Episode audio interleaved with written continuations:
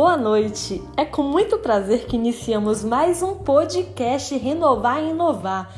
Convido a todos para ficar ligadinho porque hoje temos coisas imperdíveis sobre a implantação da energia solar em sua casa. É isso aí. Meu nome é Eliane Cardoso e hoje vamos tirar suas dúvidas. É isso aí. E você que está em casa, já vai mandando sua pergunta aqui para mim que já estou com o telão ligado. Vamos tirar todas as suas dúvidas com a equipe extraordinária que está aqui. E agora eu convido meu amigo Caio para estar apresentando nossos ilustres convidados nessa noite. É com muito prazer, Caio. Seja bem-vindo. Boa noite, Eliane. Boa noite, pessoal. É um prazer estar com vocês aqui em mais um episódio do nosso podcast com um tema que sempre gera muitas dúvidas, muitas perguntas. E para acabar com essas dúvidas de uma vez por todas, nós convidamos quatro especialistas em engenharia de energia para responder às perguntas de vocês ouvintes. Recebam com muitos aplausos José Ricardo, Benedito Pascal, Ione Sampaio e Alex Garcia.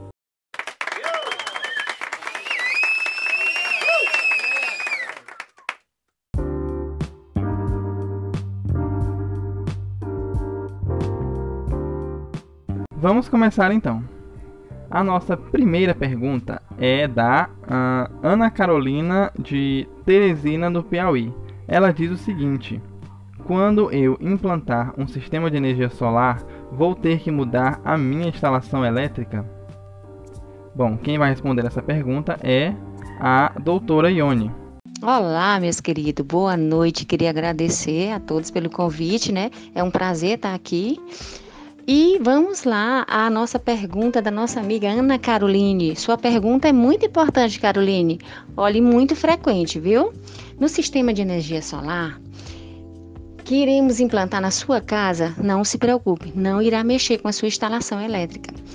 Essa energia solar, ela é feita pela área externa da sua casa. Você irá colocar tubos, conexões, né, do lado externo da sua casa, onde esses tubos vão ficar é, exposto, mas futuramente você pode até pintar, ninguém vai nem perceber.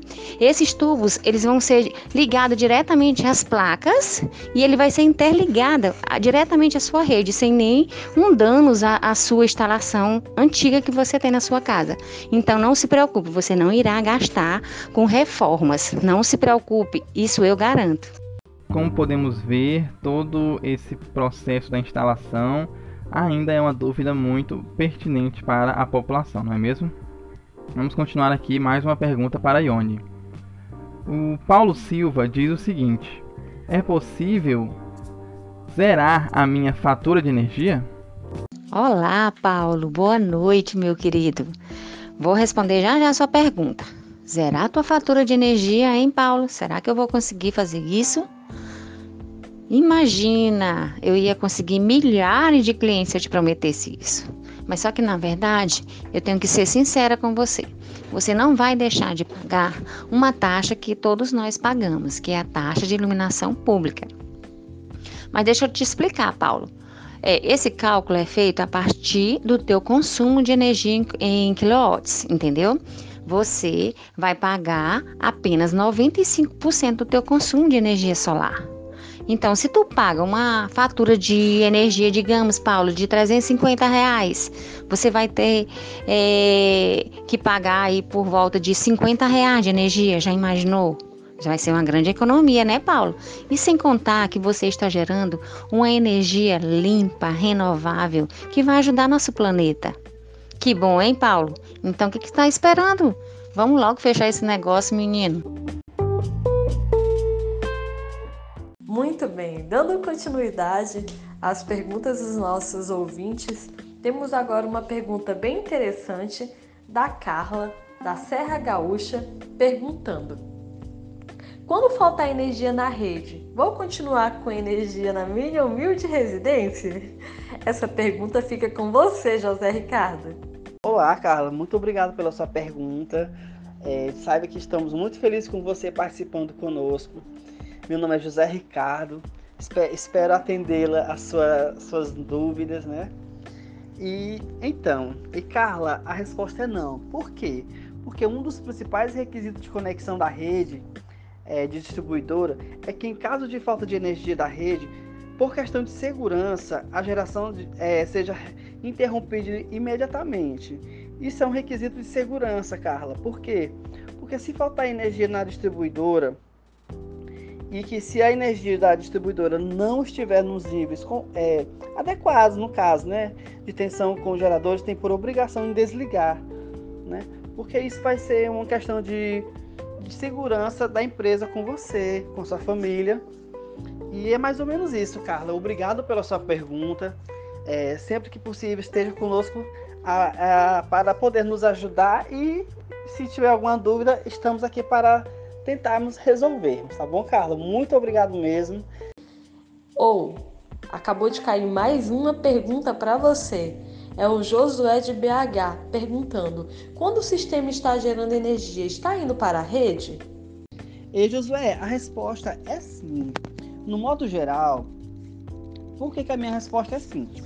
Porque a geração ela abate todo o consumo que estiver na residência, no comércio, naquele horário. Entendeu? Isso é dois exemplos que eu estou dando, tanto na residência quanto no comércio. Entendeu? Porque, por exemplo, você está gerando 10 kW e se você esteja consumindo apenas 5, não se preocupe. Sabe por quê, José? Porque só irá apenas 5 kW né, para o registro da, é, do medidor da, da, distribuidora. Então, com isso, você não vai é, se preocupar com a questão da, do que você vai estar tá gastando, tá bom, Josué? Eu agradeço muito pela sua participação hoje conosco. Saiba que o que estiver à nossa disposição pode, pode continuar é, nos perguntando, chamando amigos e estamos aqui à sua disposição, tá bom? Muito obrigado pela sua participação e abração, meu filho. Tchau, tchau.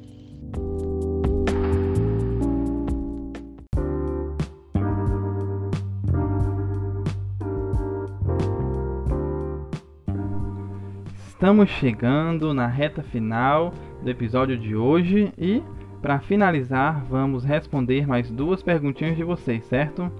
Vamos lá. É, como faço para verificar o meu crédito e o meu consumo? Essa pergunta quem faz é a Lara Albuquerque, também de Salvador. Quem vai responder ela agora é o especialista Benedito Pascal. Boa noite, Lara. Para que você identifique seu consumo de energia e seus créditos, é o seguinte: cada distribuidora de energia ela, ela possui um medidor no caso da distribuidora aqui do Piauí, ela tem um medidor que tem dois leitores. Um vai dizer o seu consumo de energia do mês e o outro vai dizer o, aquilo que é crédito. Mas também ela, ela tem a obrigação de lhe, de lhe informar na sua fatura do mês o que é crédito, o que é e o que é consumo. Além que ela também tem que dizer o, o prazo de validade desses créditos. Até mesmo porque esses créditos eles só valem 5 anos. Depois de 5 anos eles expiram. Mas o que seria crédito e o, e o consumo? O seu consumo é o seu, o seu gasto de energia do mês que você paga. Já o, o, seu crédito é aquilo que você não usou. Se você gastou menos energia e sua placa gerou mais, então, aquilo que sobrou vai ser injetado na rede.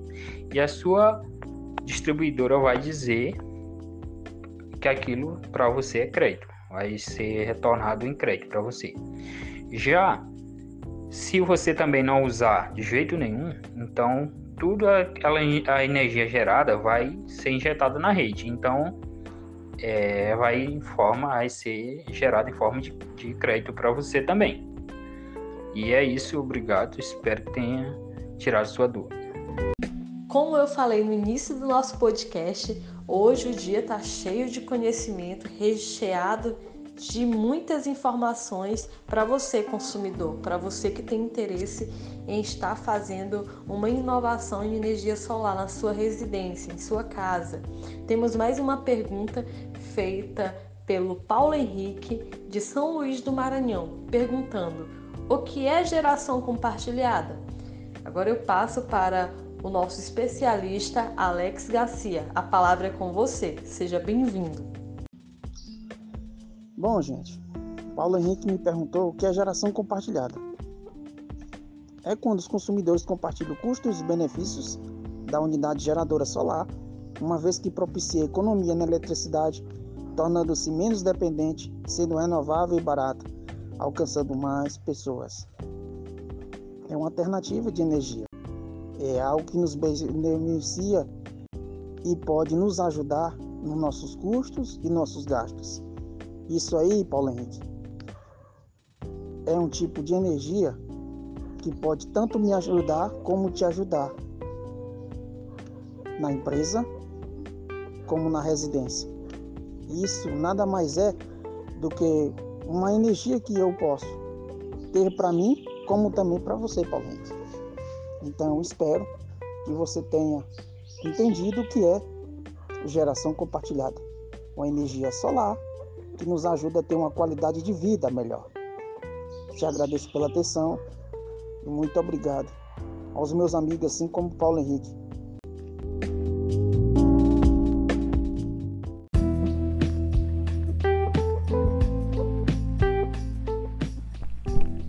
E agora a gente chega em mais um final de renovar e inovar com as cabeças a todo vapor. Deu para esclarecer bastante coisa, não é mesmo, Eliane? Isso aí, Caio. Eu creio que o pessoal de casa gostou muito do nosso podcast de hoje e vamos ficando por aqui. Mas não percam nossos próximos episódios, eles estão vindo cheio de novidades para vocês. Muito obrigado e até a próxima! Eu queria agradecer mais uma vez a presença dos nossos ilustres convidados, a minha colega Eliane e, é claro, a todos vocês que estão nos acompanhando nesse maravilhoso projeto. Não esqueçam de nos seguir em todas as redes sociais com arroba renovar/inovar. Mande os seus comentários, críticas e sugestões para o e-mail renovar/inovar@gmail.com. Conto com a presença de todos vocês aqui na próxima segunda-feira e saia da rotina, venha inovar com a gente. Até a próxima, pessoal. Tchau, tchau.